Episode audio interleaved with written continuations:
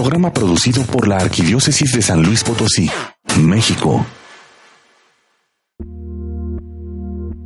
Dios, manantial de agua viva, haz de nosotros testigos creíbles de unidad, por medio tanto de nuestras palabras como de nuestras vidas. Ayúdanos a comprender que no somos los dueños del pozo y danos la sabiduría para reconocer y agradecer la misma gracia en los demás.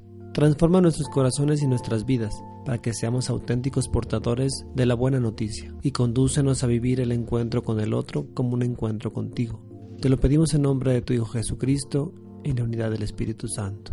Amén. Amén.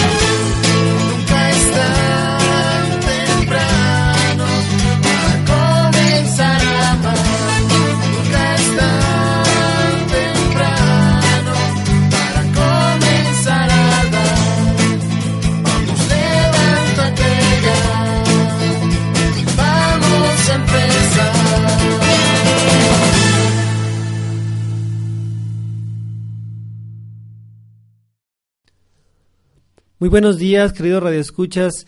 Gracias por acompañarnos esta linda mañana. Me acompaña Lucero Apolo, quien les da también muchos saludos. Es correcto, Josué. Espero que hoy tengan un excelente domingo y sobre todo una maravillosa semana, iniciando precisamente con la semana de oración por la unidad de los cristianos. Así que ya saben, en sus parroquias durante la homilía les estarán hablando sobre ello y si ustedes pueden hacer oración, recuerden por la unidad de todos los cristianos. Esa semana consiste en que entre la fiesta de San Pedro y San Pablo, como son los dos, exponentes eh, de la unidad de, la, de los cristianos, pues hacemos oración y ojalá que esta campaña podamos complementarla uno a uno, pasando oración, haciendo oración por cada uno de nuestros hermanos. Y bien, el día de hoy vamos a tener un tema por demás interesante. Está con nosotros Víctor Ávila, que nos ha acompañado en muchos programas a lo largo de estos siete años. Él es experto en sectas y coordina actualmente un grupo de apologética en la parroquia de Cristo Rey y uno de Biblia en la parroquia de Jesucristo, Sumo y Eterno Sacerdote. Buenos días, Víctor. Hola, buen día. Y claro, les mandamos muchos saludos a estas dos parroquias y a los integrantes de estos grupos para que sigan fieles a la causa. Víctor, decidimos hablar de las reliquias, pero a ver, cuéntanos como el fundamento de las reliquias. ¿Qué son? ¿De dónde vienen? ¿Cómo se inventaron? Sí, bueno, reliquia viene de resto, de las exequias, así lo, lo que queda, ¿no? Así el... Cuando yo empecé en esto de la apologética, de la defensa de la fe, pues me di cuenta que había algunas cosas que mucha gente no sabía por qué, les gustaba, las querían, pero cuando tú preguntabas el por qué, pues se desconocía. Y una de estas era el tema de las reliquias, por qué la iglesia eh, a veces pasea los huesos o los lleva en peregrinación o los lleva a, otra ciudad o a otro país y se venera el huesito o, cierta prenda de, de, algún santo. Y yo lo primero que dije, pues, ¿qué es esto? ¿No? O sea, ¿cómo van a andar paseando los huesitos? Dije, bueno, con todo respeto deberían de tenerlos en algún, darles sepultura y se acabó. Pero bueno, ¿cuál fue mi sorpresa? Que pues en la Biblia esto ya se practicaba. Y entonces yo dije, bueno, si esto ya venía de grandes personajes de la Biblia, pues yo no tengo otra cosa que, decir. Hay una cita en, en, el libro de Génesis, estaríamos en el capítulo 50, del verso 25 al 26, dice, e hizo jurar José a los hijos de Israel diciendo, Dios ciertamente os visitará y haréis llevar de aquí mis huesos. Y murió José a la edad de ciento diez años y lo embalsamaron y fue puesto en un ataúd en Egipto. No dice que lo enterraron, no. nada más que fue embalsamado y fue puesto en un ataúd. A mí me tocó ver allá en Guanajuato a Santa Faustina, no Faustina la que tuvo las visiones del Señor de la Misericordia, sino otra que fue mártir, ¿verdad?, en tiempo de los primeros cristianos.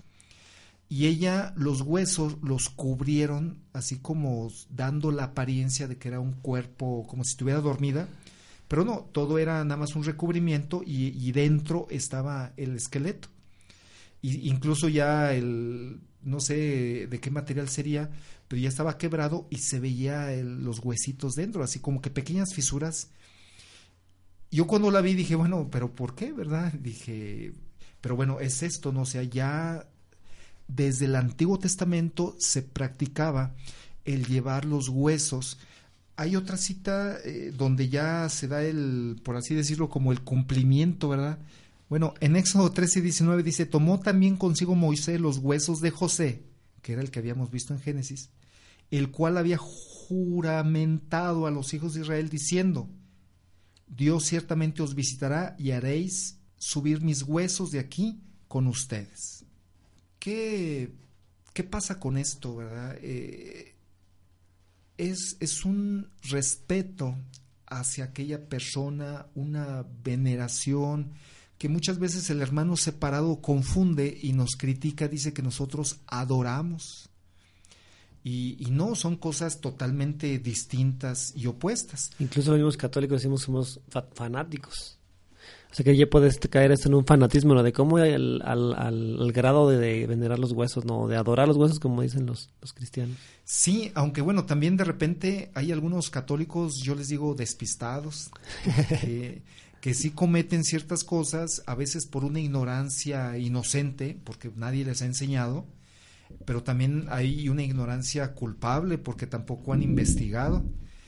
Pero bueno, eso ya lo verá Dios si fue inocente o fue culpable su ignorancia. Pero si hay católicos despistados que en ocasiones le dan más poder o, confunden, y bueno, eso lo vamos a explicar más, más adelante. El asunto de esto es que nosotros adorar solamente a Dios. Dios es el creador, Dios es el que me da la vida, lo reconozco como causa primera y a quien le debo todo a Él. Venerar solamente es un respeto y nosotros lo creemos en la Biblia, ¿no? Porque dice, amarás a tu prójimo como a ti mismo. Y ese amor tiene que venir acompañado de respeto y ese respeto nosotros le, llamamos veneración. Honrarás a tu padre y a tu madre. El que no lo hace es un mal cristiano. Y, y nosotros imitamos a Jesús porque Él es el maestro de maestros. Y Jesús cumplía los mandamientos, honraba a su madre y nosotros también la honramos. Y entonces no estaremos cometiendo ningún pecado. A menos, una vez me tocó en una capilla, que por cierto era a la Virgen de Guadalupe, ¿no? Era la patrona de ahí. Pues yo estaba dando el tema y les dije, María no es Dios, María es la hija de Dios. María obedece a Dios y la sacristana que se me enoja. Ah, caray, ¿por qué? Porque dijo, no, ¿cómo? Dice, yo en mi casa yo mando a mis hijos. Ah, caray. Entonces María manda a Jesús. Y yo le decía, bueno, le digo, la diferencia está de que usted tiene a un hijo mortal, pero María tenía a Dios como hijo. Y entonces ella tenía que obedecer a Dios. Y de hecho lo, lo, dice ahí en el Evangelio de San Lucas, en el capítulo 1. Ahí en San Lucas, eh, la Virgen María, ¿verdad? ella misma se llama que es la sierva de Dios, que es la sirvienta, que es la esclava de Dios. Y por la, la sacristana, cuando ya yo le mostré la Biblia y le di el verso, pues ya no tuvo de otra que pues así como que se quedó medio callada. Pero fue la última vez que la vi, ya no regresó del grupo, así le causó serios problemas nos mandaba, ya cuando yo llegaba ya estaba abierta la capilla y ya me iba yo y ella ya después más al rato yo creo que me vigilaba que ya, ya no estuviera, iba y cerraba la capilla. Eh, eh, esos son los católicos despistados que a veces han tenido una nula formación y caen en, ciertas prácticas que no, no deberían. Víctor, como, como ahora en Navidad, eh, nos tocó ir a la basílica, algunas veces vamos a la basílica en la noche a misa de 10, y sí, cuando expone el Santísimo, pues mucha gente está hincada en el nacimiento, bueno, estaba hincada en el nacimiento en vez de hincarse pues viendo a, la, Eucaristía, ¿no? Que pues, es Jesús vivo y presente. No, y la gente pues ahí estaba volteada con el nacimiento. Y decía, bueno, vamos a hablar con Jesús. Y se volteaban al nacimiento. Como que sí se falta un poquito de pues la educación en cuanto a la religión ¿no? de la gente. Eh, tienes razón, mira, ahorita que decías esto de las navidades, eh, a mí me tocó ir a algunas casas y pues soy crítico, nada más no puedo. Yo sé que a partir de hoy ya no me van a invitar a las casas, pero en algunas, en el nacimiento, tenían hasta siete imágenes del niño Dios o del niño Jesús. Y yo en un tono de broma le decía, ah, oiga, entonces sí Jesús tuvo más hermanos, mire, ahí están siete. y, se reían, ay, es que uno es de mi abuelita y otro es de mi tía y uno me lo regalaron y el otro así y el otro allá y unos así ya quebraditos, así medios, eh, pues fellecitos, ¿no? Pues ya el tiempo, los años. Y, yo les decía que era una... Bueno, no, no era lo más indicado, ¿verdad? Si para ese, para ese momento, esa situación. Les decía yo, contener una imagen era más que suficiente. Porque nosotros no estamos haciendo el acto, el culto, a la, a la imagen, se lo estamos haciendo a nuestro Señor Jesús. Y una imagen es más que suficiente para recordarle. No, no sé si estoy siendo lo suficientemente claro, no quiero parecer grosero ni, ni demás, solo que la imagen de, de, Jesús en el nacimiento nada más había uno, no hay necesidad de poner siete. Y una señora así me decía, dice, es que lo pongo porque qué tal si se pone triste. pues no. Digo, la imagen no se puede poner triste. Eso es algo que estamos haciendo mal como católicos. Eh, porque algunas me decían, eh, oye, pero es que tengo que ir a acostar mi niño a mi casa. Y yo le decía, no, digo, ya participaste aquí en, esta posada, en esta acostada. Eh, es como meternos en una máquina del tiempo y transportarnos a aquella época, sentirme yo un pastor que estoy adorando al niño Jesús que vino y se hizo carne, el verbo encarnado, pero no estoy haciendo el acto a la imagen que tengo en casa. Esto es algo a veces, a mí me costó tiempo entenderlo y aplicarlo. E, el, mejor ejemplo es la foto de mamá que ya murió. A veces la veo y le digo, ay mamá, ¿cómo, te extraño? ¿Cómo me haces falta? Pero yo no le estoy hablando a la fotografía, les, la fotografía solamente es un instrumento de ayuda para recordar a mamá. Esa es la imagen, o sea, solamente es un instrumento que me recuerda entonces la imagen, la fotografía no se va a poner triste. No, claro que no. De hecho, ahorita seguramente muchas señoras ya que están escuchando esto corrieron a quitar a los niños para que por si llegas a su casa ya no los veas. Oye, Víctor, pues estamos este, ahorita en tiempo de hacer una pausa. Ahorita seguimos platicando eh, sobre acerca de las reliquias. Vamos a una pausa comercial y regresamos. No le cambies. Estás escuchando Nunca es tan temprano.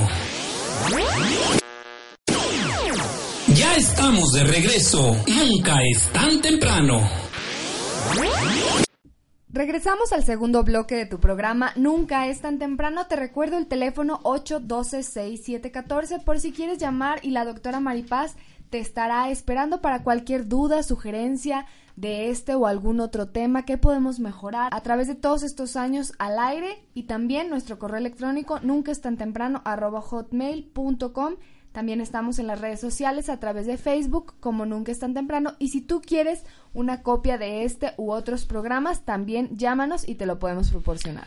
Estamos en el tema de reliquias, está Víctor Ávila con nosotros y nos estás platicando, Víctor, acerca de las imágenes, de qué son las imágenes y por qué no debemos adorar a las imágenes. Sí, se dice, bueno, en Navidad se habla de la adoración al niño, que realmente volvemos a lo mismo, o sea, es transportarnos en el tiempo y sentirme un pastor y adorar a Jesús, pero la imagen solamente sería ese instrumento. No estoy despreciando la imagen, eh, me traen en Navidad al niño y yo le doy un beso, pero imaginándome que es el niño de carne y hueso, que es Jesús que vino hace dos mil años y estar con nosotros. Lo que estamos diciendo es de que a veces podemos confundir a los demás. porque si hay personas que creen que el niño se les pone triste y, la imagen no se puede poner triste, no está viva, no vive Cristo dentro de la imagen, la queremos, la respetamos por lo que me recuerda, como la foto de mamá, que eh, para mí es el mejor ejemplo, porque la veo con cariño, la tengo ahí en mi, en mi cuarto, ahí volteo y la veo y, demás. Yo, no quiero decir más porque voy a llorar, ¿no? Pero sé que ella está con Dios y eso me consuela y demás. Eh, sin embargo, la, la imagen solamente es una representación, no tiene poder, no tiene... El que lo tiene es Dios vemos nosotros ahí en el libro de Éxodo, en el capítulo, perdón, en el libro de Números, capítulo 21, que Dios mandó hacer una imagen de una serpiente y todo el que viera la, imagen iba a quedar sanado. La gente sonsa empezó a adorar a la imagen y Dios la mandó destruir. Ese es el, concepto. La imagen solamente es una representación. Y ojalá nuestra próxima Navidad no nos sintamos mal y dejemos una imagen del niño Jesús eh, les voy a decir un secreto, mi mamá lo dejaba con ropón siempre, porque le daba frío al niño. y pues no, o sea, tenemos que dejarlo en pañales porque la Biblia dice que los magos llegaron y lo encontraron en pañales. Y eso a mí me tiene que también decir algo, o sea, Jesús tiene frío y a lo mejor tiene frío de mí, que no hago obras de caridad, que no voy a misa, que no me comprometo, que no ayudo al prójimo, que estoy peleado con mi vecino, etcétera. Y, ese niño Jesús dice, mira, tengo frío. Y decía Juan Pablo II, contempla el nacimiento y tendrás una respuesta a tus problemas. Así que, bueno, la imagen es eso. La reliquia, creemos que al haber sido de un santo, pudiera Dios usarla para darnos alguna bendición. Ahí en Segunda de Reyes hay, una, hay un texto en el capítulo 13, verso 21, que dice, y, y aconteció que al sepultar unos a un hombre, súbitamente vieron una banda armada y arrojaron el cadáver en el sepulcro de Eliseo. Y cuando llegó a tocar el muerto los huesos de Eliseo, revivió y se levantó sobre sus pies. Los huesos de Eliseo no tenían poder. El que tiene el poder es Dios. Dios usó los huesos de Eliseo para revivir a esta persona. Cuando nosotros estamos frente a una reliquia, Dios puede usarla para darnos una gracia. Hace unos meses me invitaron a Chihuahua a unas charlas y no, pues yo encantado, ¿no? Íbamos a Chihuahua. Eh, tocó la gran suerte, o, mejor dicho, la diosidencia de que estuviera una reliquia de la cruz de Cristo. Yo así como que medio feo dudando, dije, ¿a poco sí será? A lo mejor no, y todo esto. El, padre me, me, mostró, venías con un certificado y se la habían mandado de Turín, etcétera, etcétera. Y yo dije, ay, a lo mejor sí es. Y cuando estuve frente a ella, yo dije, indigno pecador, mísero yo, ¿verdad? Así, dije, los ladrones que estaban al lado de la cruz eran buenas personas comparadas conmigo. Me dobló, o sea, dije, estar frente a un trocito de la cruz de Cristo. Esa es la reliquia que me tiene que mover algo, o sea, a sentirme yo algo y, sentir el llamado a la conversión, que sería, eh, es el, eh, la esencia del cristiano, la continua conversión. A veces me han dicho ahí en el trabajo, mis compañeros dicen, uy, eso que andas en la iglesia. Porque, digo, pues sí, imagínate si no fuera, ¿cómo sería? sí, ellos me conocen, ¿no? Y pues también tengo días malos y a veces contesto y, todo esto, ¿no? Pero cuando estoy, cuando estuve frente a la reliquia de la cruz, sí sentí esa invitación a, a cambiar y dije, bueno, ¿cómo es de que Dios a pesar de que Él me conoce como soy yo, me permite estar cerca de, de, un objeto que estuvo en contacto con nuestro Señor Jesús. Es muy padre. Incluso cuando son reliquias de santos, es el hecho de que escuchamos su historia, ¿no? Que tal santo hizo y deshizo y etcétera, ¿no? Y es una gran persona. Y la escuchamos muy lejana. Cuando nos traen ese trocito de, de hueso, trocito de ropa, es el hecho de decir, o sea, esa persona pudo y existió. Tan es así que aquí enfrente tienes una muestra palpable, física, porque somos muy incrédulos a lo que no vemos y no tocamos, física de que sí existió y sí se puede. Por tanto, nosotros podemos imitarlo tal cual como real fue. Así es. Solo que muchos eh, como que toman al santo porque les gustó, porque está bonito. Una vez estaba yo en una librería y llegó una señora bien preocupada que si tenía una imagen, ah, bueno, la que estaba vendiendo, de Santa Marta. Dice, oye, es una que tiene un dragón. Sí, y un dragón. Y luego le enseñaron una y dice, no, pero es que esta no es porque no tiene el dragón. Pero ella no sabía quién era Santa Marta, solamente que le habían dicho que Santa Marta era muy milagrosa. Y esa ya, ya se llama superstición. El creer que un objeto en sí mismo tiene, poder, y puede conceder algo. Nosotros creemos que el objeto Dios lo puede usar, es muy distinto. Es como una manguera.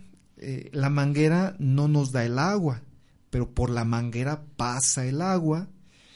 La reliquia es lo mismo, o sea, es como la manguera por donde Dios puede transmitir la, la gracia.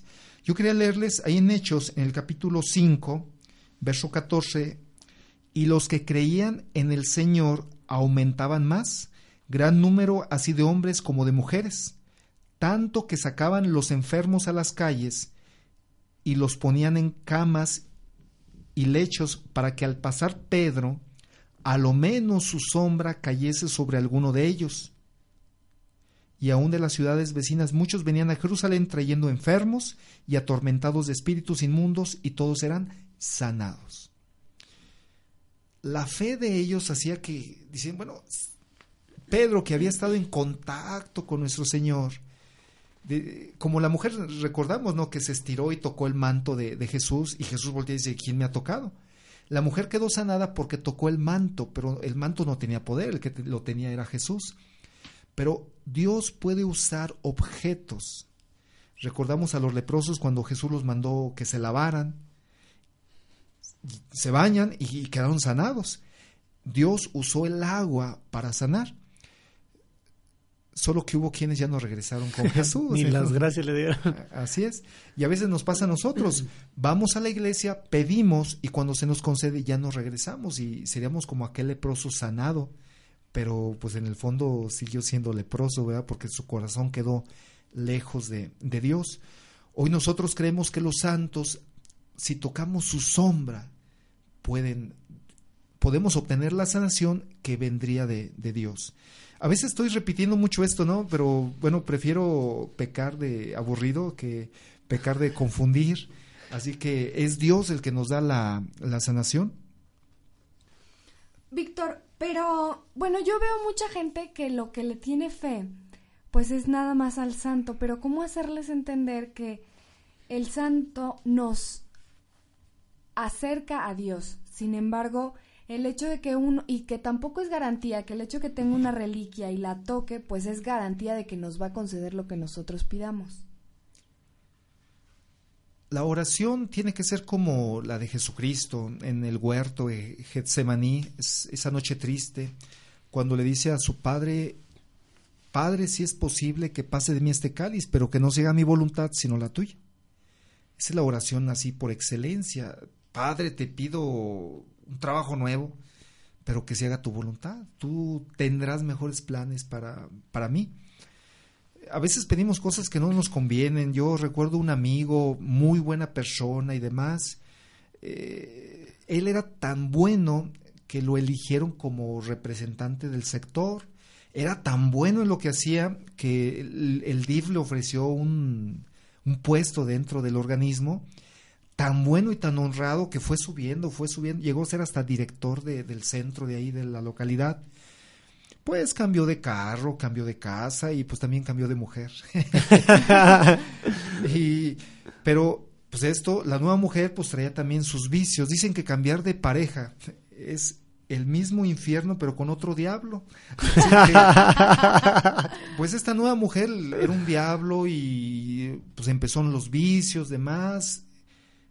Lo que en un principio fue una bendición, ese nuevo trabajo, fue una maldición porque perdió perdió el empleo por los vicios, la mujer lo abandonó cuando ya era pobre, perdió la casa, todavía no la acaba de pagar, quedó en la miseria y, eso que era una bendición aparente, el nuevo trabajo, pues eso les digo, ¿no? A veces pedimos cosas a Dios que para nosotros parecen buenas y a lo mejor en el fondo no lo, no lo son.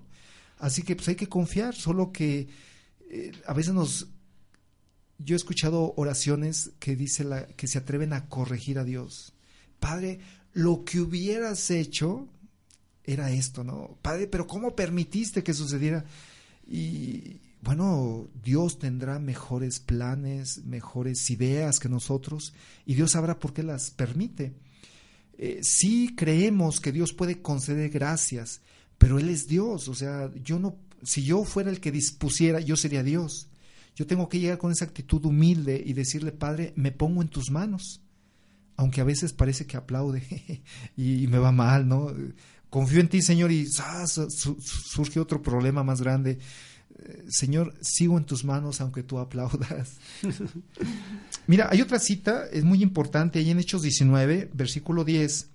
Dice, así continuó por espacio de dos años, de manera que todos los que habitaban en Asia, judíos y griegos, oyeron la palabra del Señor Jesús y hacía Dios milagros extraordinarios por manos de Pablo, de tal manera que aún llevaban a los enfermos los paños o delantales de su cuerpo, y las enfermedades se iban de ellos y los espíritus malos salían.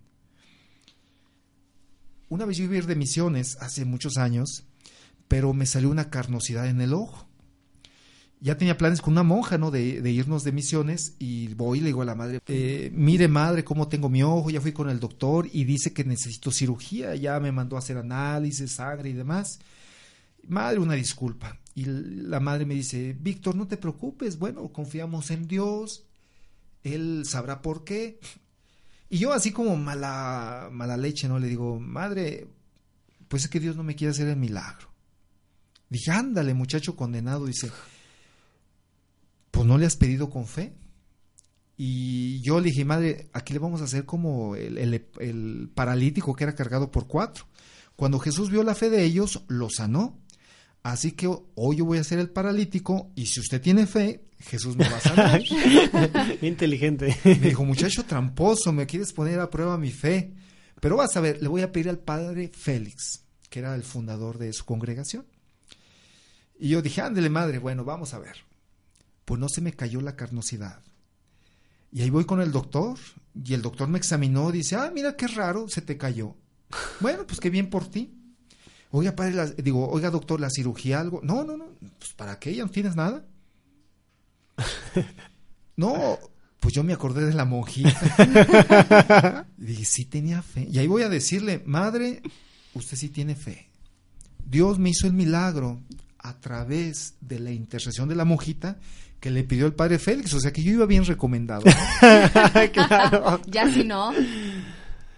Oye, Víctor, y por ejemplo en la actualidad, pues sabemos todos de repente sacerdotes que, que sanan y que mucha gente igual, o sea, a lo mejor no es el padre el que sana, sino que la gente va con mucha fe y es sanada. Oímos muchos casos este, en la Huasteca, eh, aquí mismo en San Luis, de, de estas personas. Realmente cuando la persona va con fe con el sacerdote, pues es sanado. Y más cuando es recomendado, oye, ¿qué tal padre hace milagros? Oye, ¿qué tal padre hace misas de sanación? Tal, padre, etcétera, ¿no? Y sí es por esto que tú dices, ¿no? La fe que tiene la persona hace que se cure y muchas veces, pues sí dice, es que es el Padre que me curó, ¿no? Simplemente cuando, cuando logramos ver que son medios y que nosotros somos los que hacemos el milagro con la fe que tenemos, porque Jesucristo nos lo permite, pues yo creo que es cuando cambiamos la visión y, y esta parte de la sanación toma, toma forma, ¿no? Sí y no. Porque Dios puede dar una bendición a mi fe, Dios puede premiar mi fe, mas no está condicionado Dios. O sea, yo puedo tener la fe del mundo, porque yo cuando era niño le preguntaba a mi catequista, le decía, madre, ¿el Papa tiene fe? Y me decía, sí, el Papa tiene fe. Y entonces, ¿por qué no le pide a Dios que se acaben las guerras? y me acuerdo que mi catequista suspiraba, ¿no? Ay, Víctor. Eh, pero no es, o sea, no es condicionante para Dios que yo tenga fe para que Él haga el milagro. Dios da cuando Él quiere. Y el milagro, si vamos al diccionario, es una acción extraordinaria porque si se diera cada rato esto, pues entonces no sería milagro, no sería, sería lo ordinario, ¿no? Y, y entonces tendríamos una serie de cosas, porque bueno, todos pidiendo ganar la lotería, o todos pidiendo que sane mamá, o, o conseguir un nuevo trabajo. Los doctores se quedan sin trabajo. Entonces, mi fe, Dios la puede premiar, mas Él no está obligado a, hacerlo. Es un regalo que Dios, que Dios da. Yo lo que le pido a Dios es que yo no necesite milagros para creer en Él. Eh, Señor, yo quiero creer porque yo estoy convencido que tú existes y solamente dame la fuerza, ¿no? Para seguir adelante y demás. Recuerdo una oración que me encantó del padre Martín Descalzo que dice, Padre Dios, a los ricos dales todo lo que te pidan. A mí solamente dame la dicha de saberme tu hijo. Y eso, ¿no? O sea, ¿de qué sirve que yo me cure del cáncer eh, y voy a seguir igual de pecador, de cochambroso? Padre, mejor dame el don de la santidad, ayúdame a mantenerme digno, ayúdame a mantenerme fiel. Muy bien, Víctor, pues ojalá que todos nuestros radioescuchas estén repitiendo esta oración. A mí solamente dame la dicha de saberme tu hijo y le pidamos a Cristo también nosotros eso, que nos acerquemos a Jesús. Bueno, pues están los, los teléfonos 812-6714 para cualquier cosa que puedan preguntar, eh, mandar saludos. Está la doctora Maripaz ahí con ustedes contestando las llamadas. Vamos a un corte comercial y regresamos, no le cambien. Estás escuchando Nunca es tan temprano. Sigue con nosotros. Estás en Nunca es tan temprano. Estamos de regreso en tu programa Nunca es tan temprano, hoy con el tema acerca de reliquias. Te recuerda el teléfono para que nos llames 812-6714, el correo electrónico nunca es tan temprano arroba hotmail.com y el Facebook como Nunca es tan temprano. También te recordamos que iniciamos la semana de oración por la unidad de los cristianos para que nos unamos en esta causa. Oye, Víctor, pues ahorita nos estabas comentando que hace una semana fuiste a una exposición que se llama La Sábana Santa. Qué interesante. ¿Por qué no nos platicas a todos los de radio escuchas esto? Yo, vengo encantado de, esta. Es una exposición donde se tienen los estudios más recientes que se le han hecho a la Sábana Santa. Es impresionante. O sea, yo vengo así como que fue un retiro espiritual el haber podido contemplar, eh, bueno, desde recibir la información y también la meditación, ¿no? Porque ver a Jesús, bueno, la sábana santa, vamos a lo mejor empezar desde el, inicio. Se decía que había una sábana que había cubierto el cuerpo de Jesús en, en el sepulcro. A este lienzo se le conoce como manto santo o sábana santa. Bueno, se le dan otros nombres más técnicos, pero nos quedamos con estos dos. Y, ha habido una serie de controversias en torno a esto, que si es real, que si no. En la exposición después dura una hora, cerca de una hora. Al salir quedas convencido de que lo es.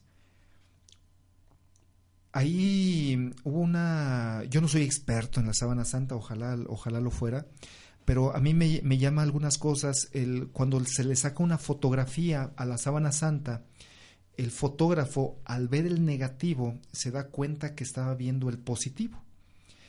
Él se da cuenta que la sábana santa pues realmente fue el negativo. Y lo que él hizo del negativo pues le resultó el positivo y ahí se puede contemplar el rostro de Jesús. Hay una tecnología que usa la NASA cuando ellos toman fotografía satelital, o sea, planetas muy lejanos, porque les manda una imagen plana y con este eh, sistema que ellos tienen logran hacer los relieves, eh, los cráteres, las montañas de aquellos planetas. Esa tecnología la aplicaron a la sábana santa y pues muestra el rostro de Jesús. Cuando tú lo ves y bueno, yo otra vez volví, a decir, no, yo el gran cucaracho, eh, contemplando el rostro de mi Señor te pone unos audífonos que está magnífico porque te va, es la explicación eh, pieza por pieza, así te dice objeto 1, cuadro 1, sala 2 y, vas caminando y te va, va la explicación contigo. Es como traer tu guía personal, ¿no? Claro. Y te dice que hay una, hay algo que no cuadra en la sábana santa porque el cuerpo severamente lesionado en la espalda, en las piernas, solo lo que se alcanzó a marcar en la sábana santa, eh, se muestran más de 600 heridas. Se, dice que están en forma de abanico, eh, de una forma muy uniforme. Quiere decir que los que tenían el látigo, el flagelo, eran expertos en, aplicar la tortura. Era algo sistematizado, o sea, la, la herida estaba diseñada para causar dolor, pero no profunda para que no se desangrara y muriera. Eh, lo que se buscaba era provocar el... Era una sinfonía de dolor. Más dolor, pero lento. Y, entonces, cuando ves las heridas, eh, hay una escultura donde plasmaron todas las heridas que se le ven en, en la sábana santa. Bueno, yo quería llorar, no señor, este, ¿por qué te hicieron esto a ti? Mm, platicando después con una catequista que, bueno, llevamos un autobús, ¿no? Eh, eh, era una comitiva de 48 personas. Platicando con, con ella, le decía, yo casi lloro y me dijo, no, yo estaba llorando. sí. sí, porque ves y dices, ¿cómo es posible esto? Y él, siendo Dios, pudo haber dicho, ¿saben que se acabó, no? Y ahora ahí vienen mis ángeles y ahora ustedes los vamos a crucificar para que vean. No, él calla y carga y acepta obediente a Dios.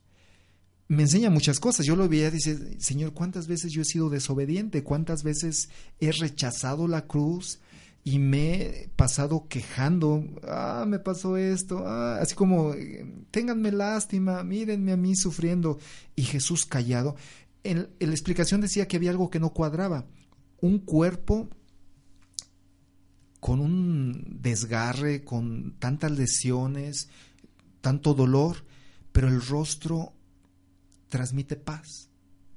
¿sí? Como diciendo todo esto lo hice por amor. Porque eh, solo por amor se entiende. Es como la mamá que a medianoche el niño llora y ella se levanta y con una voz suave le dice, ya, ya, ¿qué tienes? ¿Tienes hambre? ¿Tienes frío? Y lo revisa eh, cuando le quitan el pañal es algo horrible, ¿no? Así, uf, así salen aromas extraños, así insoportables, pero la mamá como si estuviera tratando con rosas, ¿no? Y, platicando con el niño y se embarra y la mamá nada, o sea, por amor. Bueno, Cristo se ensució con mis pecados, con tus pecados, y por amor los aceptó y cargó con, con ellos nuestra inmundicia yo lo veía y, Señor, no, no lo merezco, pero gracias por, por haberlo hecho. Entonces, el, Via Crucis, pues para mí fue algo, una sinfonía de dolor para él, pero también de amor para, para nosotros. Ahí tenían expuesto una, un relicario con un trocito, bueno, eran dos relicarios con trocitos de la sábana santa. Igual yo ahí enfrente y diciendo cómo es posible que yo esté tan cerca de un objeto que tocó el, el cuerpo de Jesús. Eh, recordé a una amiga ¿no? que tiene a su mamá muy enferma, eh, tiene una prótesis que eh, una úlcera le reventó y dice que se le ve el plástico ¿no? en la rodilla. Y, dije, bueno, Jesucristo, ten piedad de, esta hermana, ¿verdad? Que está sufriendo. Tal parece que le regaló un clavo de, su cruz a, esta hermana. Le digo, Jesús, pues dale la fuerza, ¿no? Para que en su enfermedad pueda encontrarte. Igual a mí, ¿no? O sea, cuando me llega el momento de sufrir, eh, de estar enfermo en una cama de hospital, Jesús, pues haz que me acuerde de ti y dame esa paciencia, dame esa bondad de aceptar ese momento y entender que esa cama de hospital puede ser una cruz donde uno se ofrece. Y recordamos a San Pablo, ¿no? Que decía, ya no vivo yo, es Cristo quien vive en mí. Y yo veo algunos enfermitos, eh, por cierto, saludos a mi amigo Carmelo, ¿verdad? Que, claro que sí. Que me ha hecho el honor de ser mi amigo. Y, y él ha visto en su discapacidad una, un encuentro con Jesucristo y dice, yo no veo, pero está mejor, dice, porque así tengo menos tentaciones. Muy sabio. Y, es cierto, o sea, porque cuánto pecado nos entra por los ojos y la envidia, la lujuria. Bueno, yo, yo sé que a las mujeres que nos oyen no, la lujuria no la conocen. Más no, nosotros pecadores, pues sí. Ojalá puedan, ah, de hecho vamos a hacer un viaje el domingo 25 vamos a ir otra vez, porque hubo personas que querían ir a, la exposición de los estudios de la Sábana Santa y no pudieron. Si hay alguien que quiera acompañarnos, bueno, quizás hoy todavía sea un buen momento para eh, apuntarse, ¿no? Y poder ir. Antes de esto fuimos al Cerro del Jubilete, también ahí hay algunas reliquias de algunos mártires que fueron masacrados, ¿no? Por el gobierno en ese tiempo. Ya no se dan esas cosas hoy. No, eh. pero, pero, eh, estar ahí en la montaña, ¿no? De Cristo Rey, que fue dinamitada también en, eh, en algún momento, es, es impactante, ¿no? Decir, bueno, Dios, cuánto amor tienes que te quedaste con los brazos abiertos para eh, esperarnos. Y bueno, les doy, si alguien quiere Sí, ir claro, con nosotros, les puedo dar mi teléfono. Espero tengan por ahí lápiz. Eh, es un celular con 41754689. Otra vez, es con 41754689 o pueden llamar aquí a cabina y les dan el teléfono. También estamos en Facebook. eh, mi, mi nombre es WT Víctor Ávila y pues ahí por ahí estamos para servir también si en algún momento quieren invitarnos a algún grupo a dar alguna charla, con todo gusto podemos hacerlo.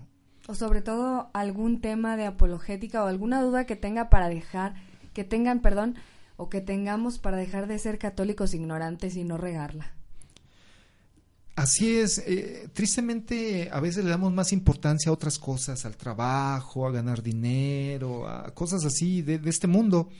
Recuerdo hace un tiempo me habló una señora, me decía que su mamá se fue a una secta y que si yo podía ir a hablar con ella.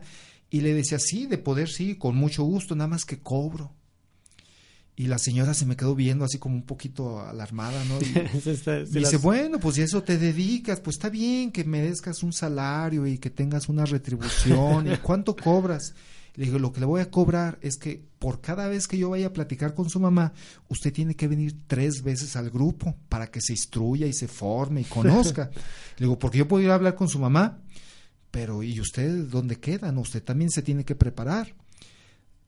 Ah, yo pensé que me iba. No, digo, ¿cómo cree? Le digo, nada más de que, este, bueno, sí voy, siempre y cuando usted venga al grupo para que aprenda, porque su mamá, lo más seguro es que va a tratar de convencer a más familiares.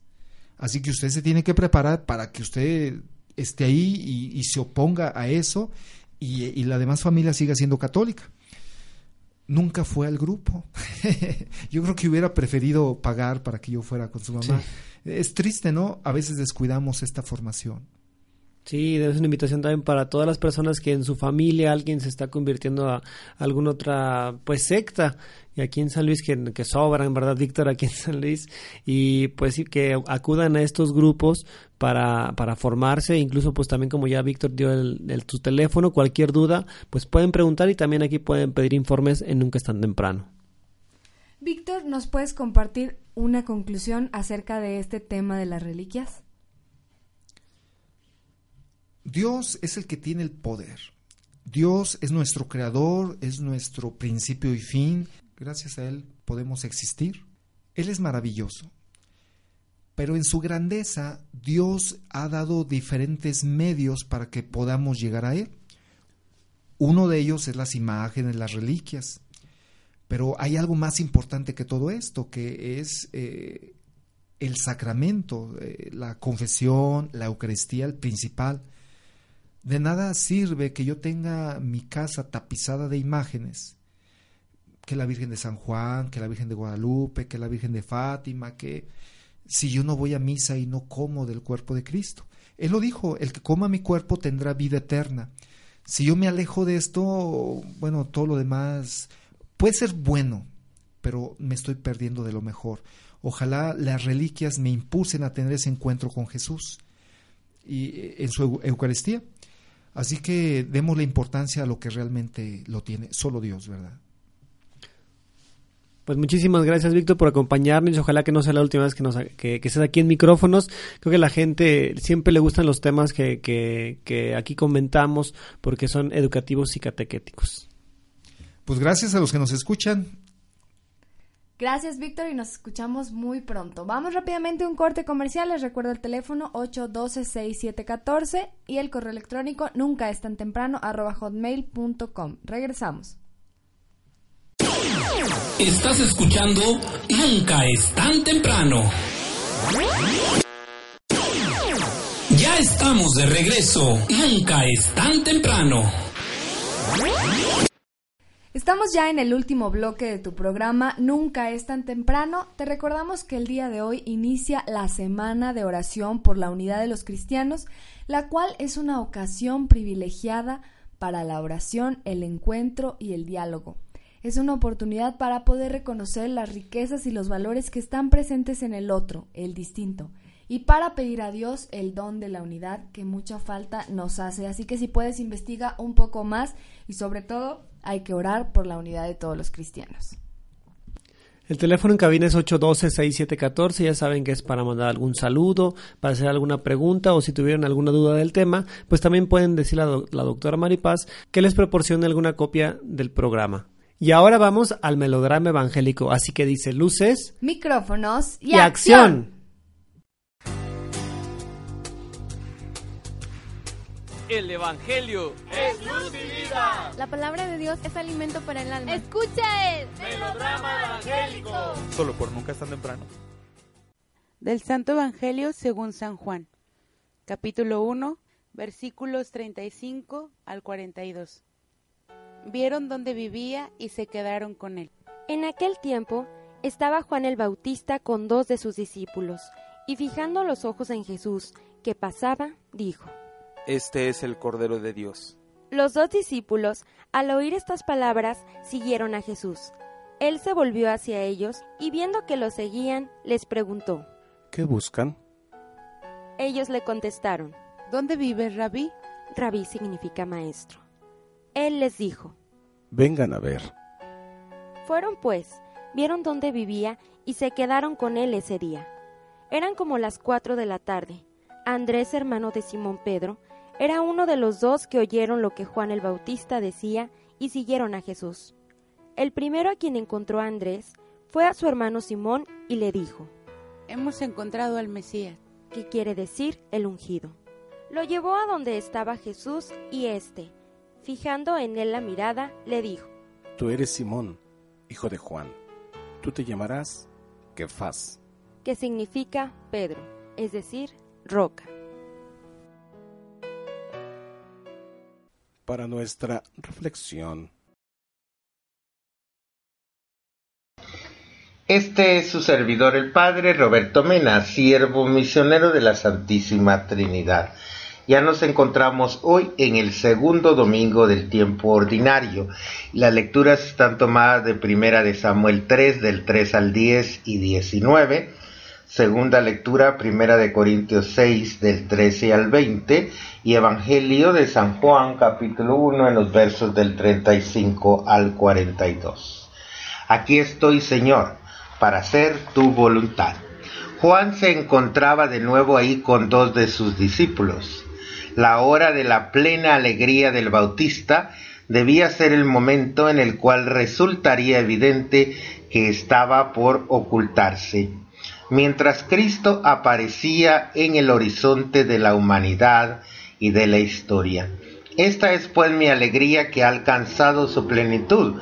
Es preciso que Él crezca y que yo disminuya. Fue en realidad un ocaso triunfal.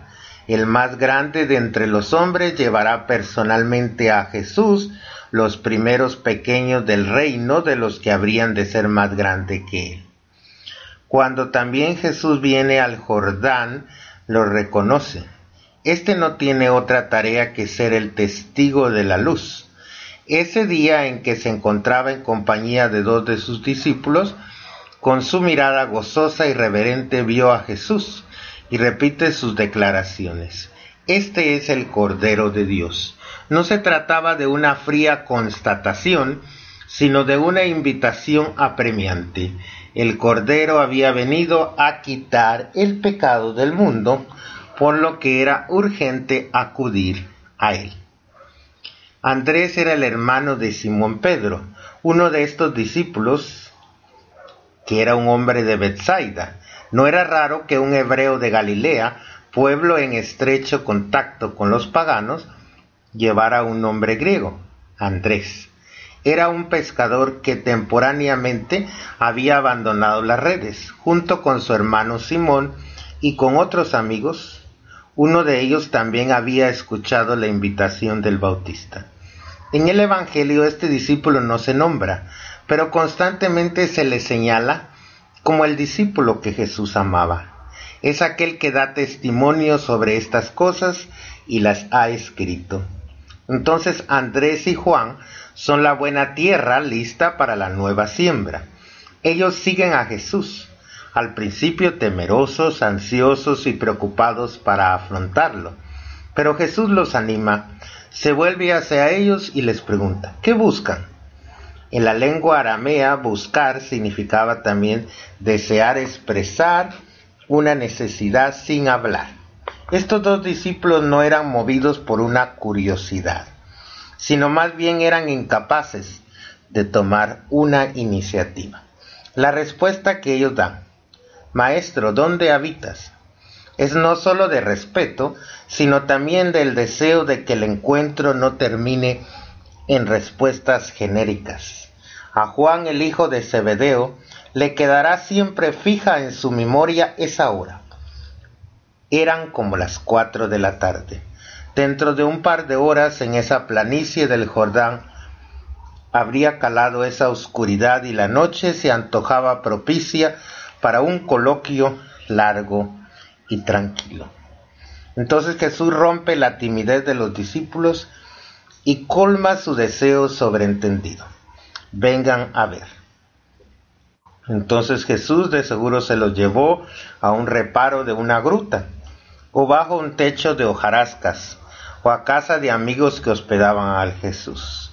Entonces a Juan no le interesaba pues referir lo que Jesús les dijo, sino que él era su maestro y les enseñó a través de su testimonio lo que era acercarse a Jesús y que él solo deseaba, como dice la primera lectura, habla Señor que tu siervo escucha. Y Jesús está siempre disponible a hacer la voluntad del Padre y nos invita a nosotros también a estar disponibles a cumplir su santa voluntad a pesar de las distintas situaciones de nuestra vida. Y por eso hoy le pedimos al Señor su bendición, la bendición del Dios que es misericordioso, Padre, Hijo, Espíritu Santo, descienda sobre ustedes y permanezca para siempre.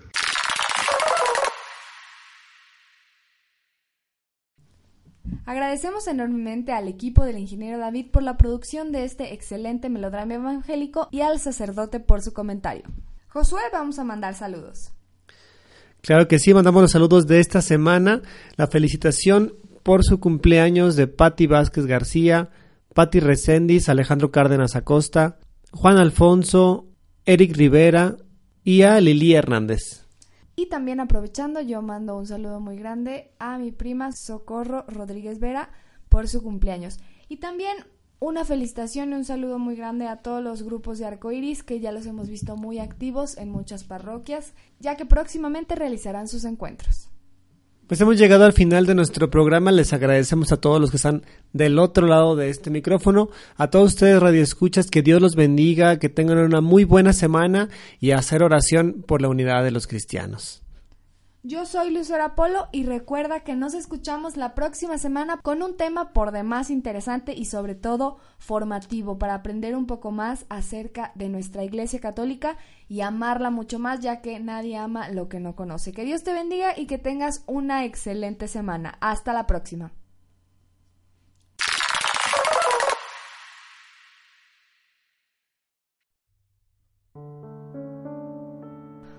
Oración de San Juan Pablo II por la unidad de los cristianos. Oh Padre, concédenos la gracia de amarnos los unos a los otros, a fin de que, en la unidad del Espíritu, profesemos nuestra fe viviendo en concordia y santa paz, siendo testigos del Evangelio de salvación del único Señor del cielo y de la tierra, Jesucristo tu Hijo, que vive y reina por los siglos de los siglos. Amén.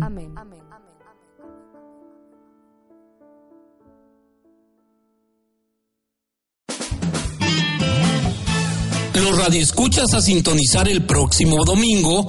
Este es tu programa Nunca es tan temprano.